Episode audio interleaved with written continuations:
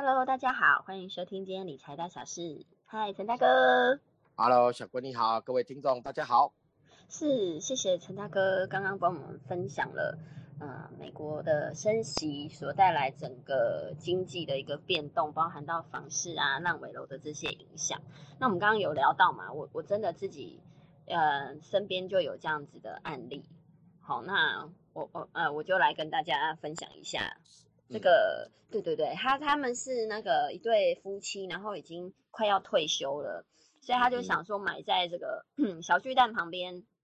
嗯那里对有一个呃，因为那边捷运站很近，所以他们就打算说，哎、孩子也大了哈，我们就换一个小一点的房子，然后交通方便，以后年纪大也不用开车。对，那那个房子好几年前买，你知道那边也不便宜嘛，敦化是是北路。对啊是是是那那边高房价，对啊，所以小小一间两房也要，那时候好几年前就要一千五还一千八这样子。嗯。嗯嗯嗯，对，所，以对，那他那时候也是遇到不良建商，所以这个、嗯。对他很生气啊，他说他们盖到一半，然后建商就跑了，嗯嗯，那跑了呢，这个下游厂商拿不到钱，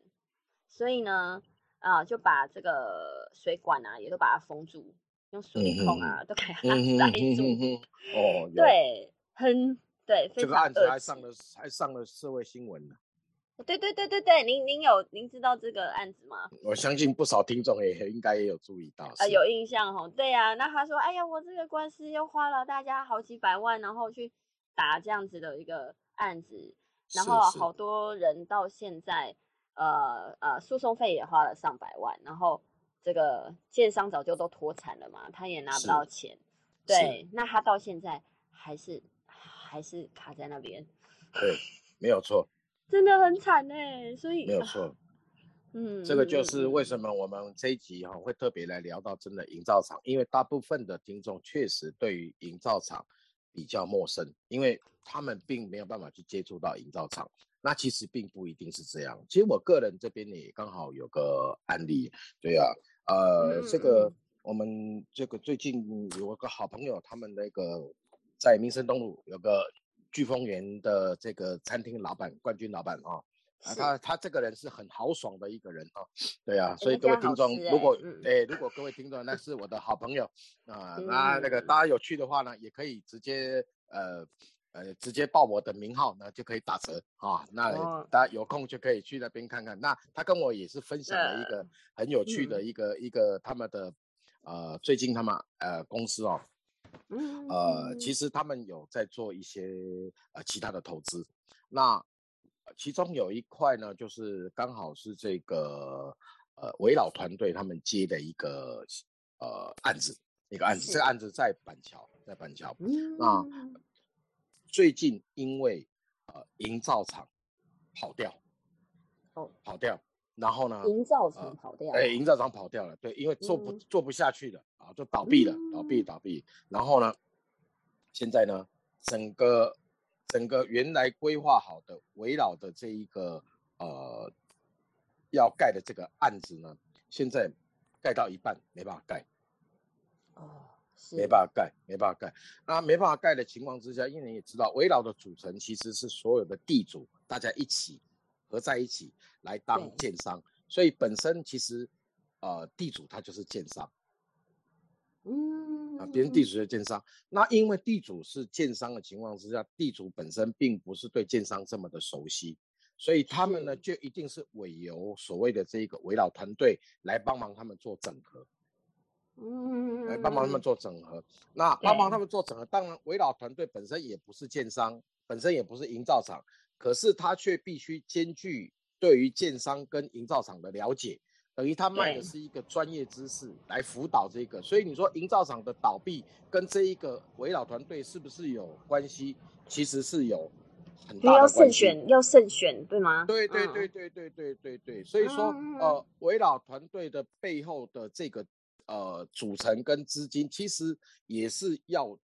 相当的注意，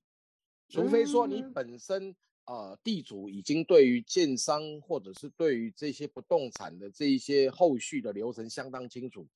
否则你在挑选呃这个围绕团队的时候，就一定要去注意它组成的成员是不是有些专业性的成员，还有他们公司的资本额啊种种。是，如果说营造厂倒闭造成的这一个呃围绕团队也跟着一起倒闭，那这个案子就很头痛了。哇，就相当头痛了，他就没有办法处理啊，没有办法处理。那当啊啊，不过围绕的有一个好处就是说，他的土地的资金他是跟银行来做融资，对，然后它的建筑成本其实也是透过银行来做融资嗯嗯嗯，啊。那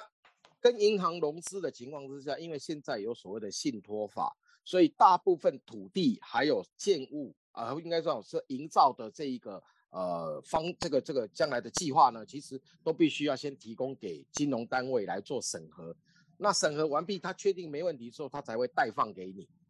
贷放给你的情况之下，他也不是把钱直接拿到你地地主口袋，而是他放在所谓的信托账户。那他放在信托账户之后呢，呃，必须要有一些目的性达成之后，这个信托账户才会逐一逐一的拨款。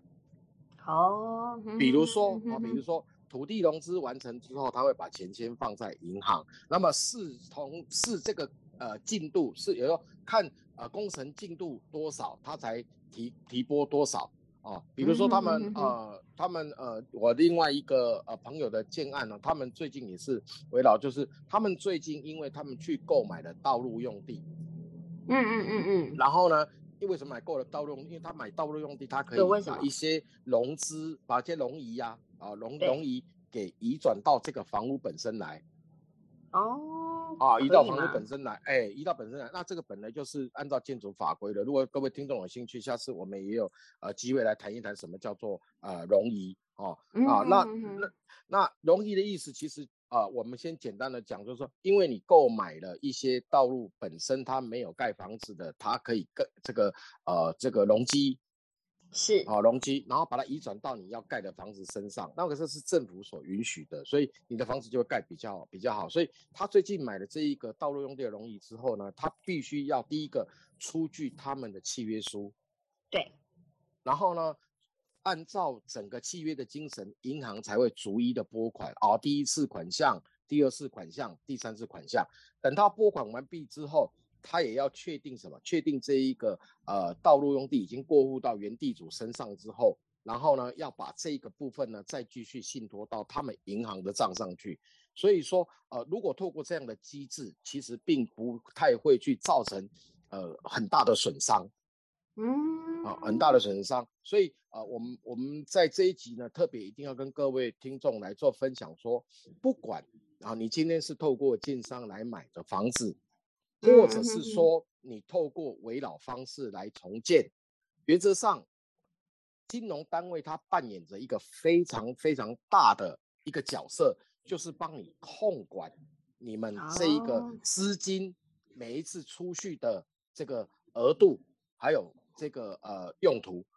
嗯，而不是一次性的就把所有的钱全部投进去。像刚刚小郭他分享的这个案例，就是他民众他一次性地就把钱直接就汇给了这个建商，对，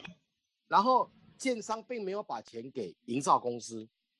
哦，那营造公司没有拿到钱，当然他不可能会开工啊，